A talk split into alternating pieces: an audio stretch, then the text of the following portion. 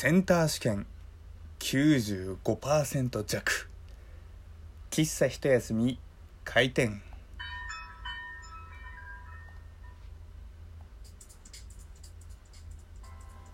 はい皆様ごきげんよう喫茶一休みゆうさとでございます。今ね頭を抱えているものがありまして本が大量に届いているわけですよ。会社の昼休みに衝動買いした真面目な本6冊そして Amazon から届いた真面目な本5冊そしてさらに英語の勉強のために買った本2冊みたいな感じでねもうこなさなきゃいけない本がちょっといろいろありすぎてどうしようかなというふうに頭抱えているんですよ。で最初に話したまあ真面目な本は一旦置いておきまして買った英語の本というのが中高の英文法をやり直す本と英単語の本なんですね。でなんでこれを買ったかっていうと英語をちょっと勉強し直したいなと身になる、ね、英会話というかまあね実務的に使えるレベルまで英語をね勉強したいなっていうふうに思ったんですよ。で正直僕の今の知識っていうのがほぼもうパッて言われても全然思い出せないんですよ。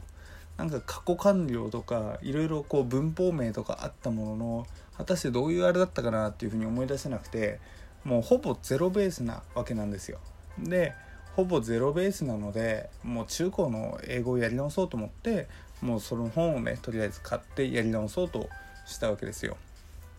で中高の英語をやり直すとは言いつつもまあ僕の人生って高校出て大学受験してで大学入っているでその後に会社員生活っていう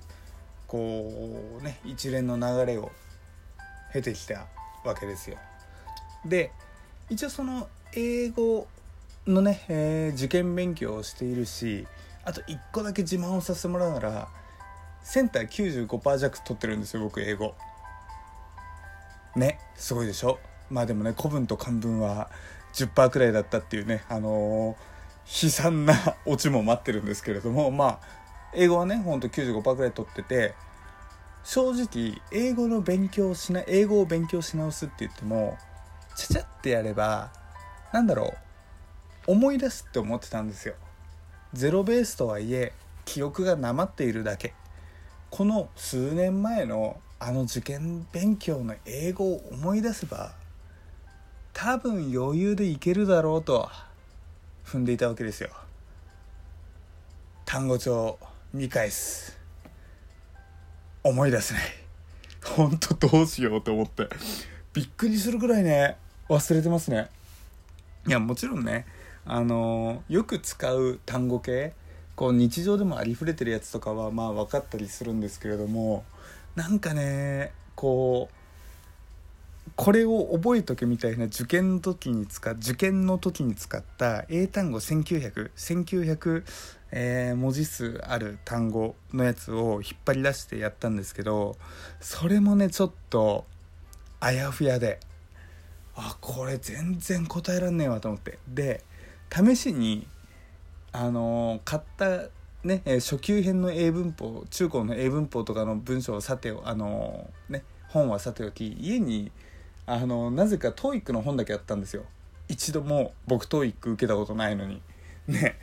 多分意識高い時期に買ったんでしょうね。俺は TOEIC 取るとかって言って。多分きっと僕の過去の思考パターン的にそうなんでしょう。TOEIC の本あったんですよ。参考本みたいの。でその TOEIC の参考本開いたわけですよ。全然読めねえの。あこれはちょちょっとやったところでふと思い出せるレベルじゃねえってことにたどり着いてね。本当にね困ったわけですよ。で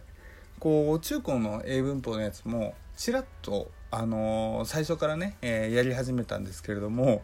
何だろう最初は楽勝すぎるわけですよ。あのー、ね一人称とか三人称とかあと現在進行形みたいなねやつとか ING ついたらとかっていうやつなんでははんははんははん楽勝だわこれって言ってね。ただそっから先にさなんだ関係代名詞とか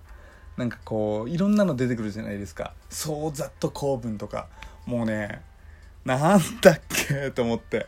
なんかね確かにこう勉強する前まではそうざっと構文とか言われても言われてもっていうかその単語自体覚えてなかったんですけれどもこう文字として〇〇構文とか関係代名詞とかこうなんだっけなもう今この時点で度忘れしてますけれどもなんとかの用法とかって言われるとあああったあったっていう聞いたことあるわそれくらいの記憶まではふと蘇るんですけど果たしてそれが何を指していたかってもうね全く思い出せないんですよね。いやセンターであれだけ取ったのにな。なんかね別にあの時の勉強は無駄だったとは言いませんけれどもまあもちろんちゃんと大学も入ったんであの勉強してよかったなって思いますけれどもなんだろうやっぱりそれを継続してなければ本当に人の感覚っていうのは鈍っていくんだなっていうのは今ひしひしと感じていますよね。でこう僕今ねこうひしひしと感じるって言ったのが理由あって実は英語以外にもちょっともう一個勉強し直してるのが経済をちょっと勉強してるんですよ。勉強してるっていうかし直そうと思って。で僕あのセンターの、あの点数今さっきちらっと言いましたけどあの英語95%くらい取ってで国語は現代文はまあ人並みとってでも古文漢文10%っていう壊滅的な数字で死んでで科学はもう科学もね僕理数系ダメでで科学もダメだったんですよ。で政治経済も政治経済僕選択してたんですけど政治経済でも、えー、95%くらい取ってっていうくらい英語と整形がすごく良かったんですよ。でその2つの科目は確かに僕自信あって。で今回改めてそういえばちょっと経済も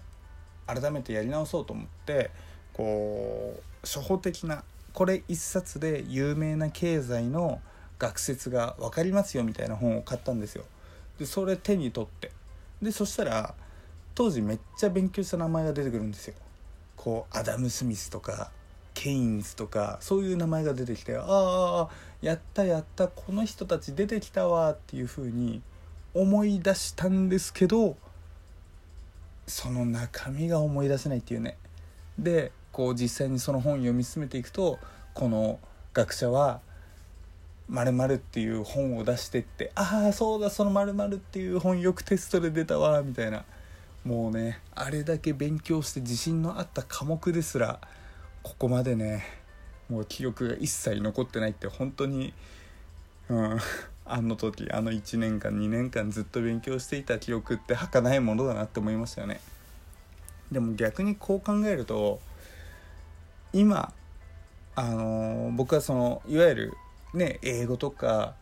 整形みたいないわゆるそう授業とかでやったものを勉強としてやってますけど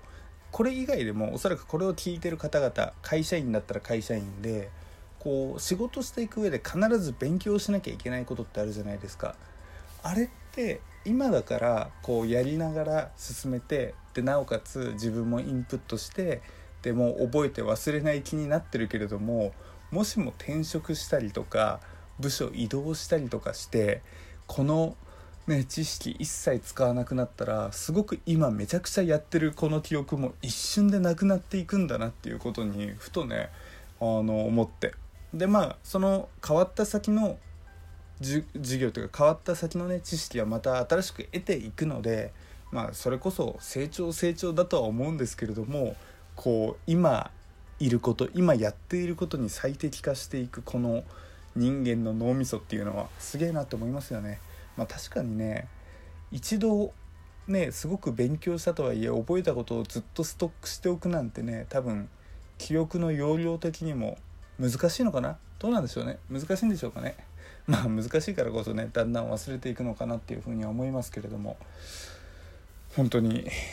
うんまあこの特性は仕方がないと思うんでね。この脳みそと共に生きてはいかなきゃいけないんですけど。まあね改めて脳みその限界というか特性をね、えー、知ったな気づいたなというところでございます。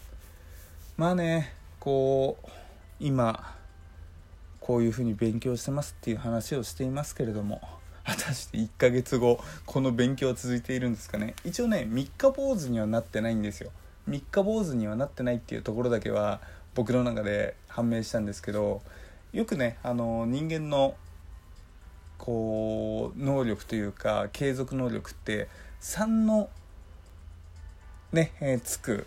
月数字で変わるっていうじゃないですか。例えば3日3週間3ヶ月3年間みたいな。とりあえずこの3日をね、え越したので次は3週間後ねこの僕の調子モチベーションとそして実際の行動は結びついているかそして3ヶ月後は3ヶ月後でちゃんと続けているかそして3年後は3年後でちゃんとね勉強していることが身になっているかっていうのはねなかなかねえー気になるところだし僕もね、えー、頑張りたいな頑張りたいなと思いますけれども本当にさっきから僕滑舌ひどいですね。なんかねいつも別に僕滑舌いい方ではないですけれどもなんかここまで自分でもねあれお前今日ひどくねっていうくらい滑舌ひどいのはね、なかなかないですねめちゃくちゃ言葉に詰まっちゃうんですよね今 なんかこんなこと言うとね会社の同僚とか「お前マジで脳大丈夫なのか?」って言われたことあってそうずっとね言葉が話せない時期あって言葉が話せないっていうと語弊あるけれどもずっと詰まって詰まってと思ってと思ってひどくなった時期あったんですよ2年くらい前に。でマジでこれやべえんじゃねえかと思って一回脳ドックとかも行ったことあるんですけどなんかそれはそれで異常なしって言われてじゃあこれはこれでこの謎の言葉が突っかかるこの感じは何なんだよっていうねあのそれはそれで、えー、疑問と若干の恐怖だけがね残ってしまったっていうね、えー、思い出がありますが皆さん脳ドック以外に面白いですよ。というところで今日の小さい一休みはこれで閉店です。それじゃあまたね。バイバイ。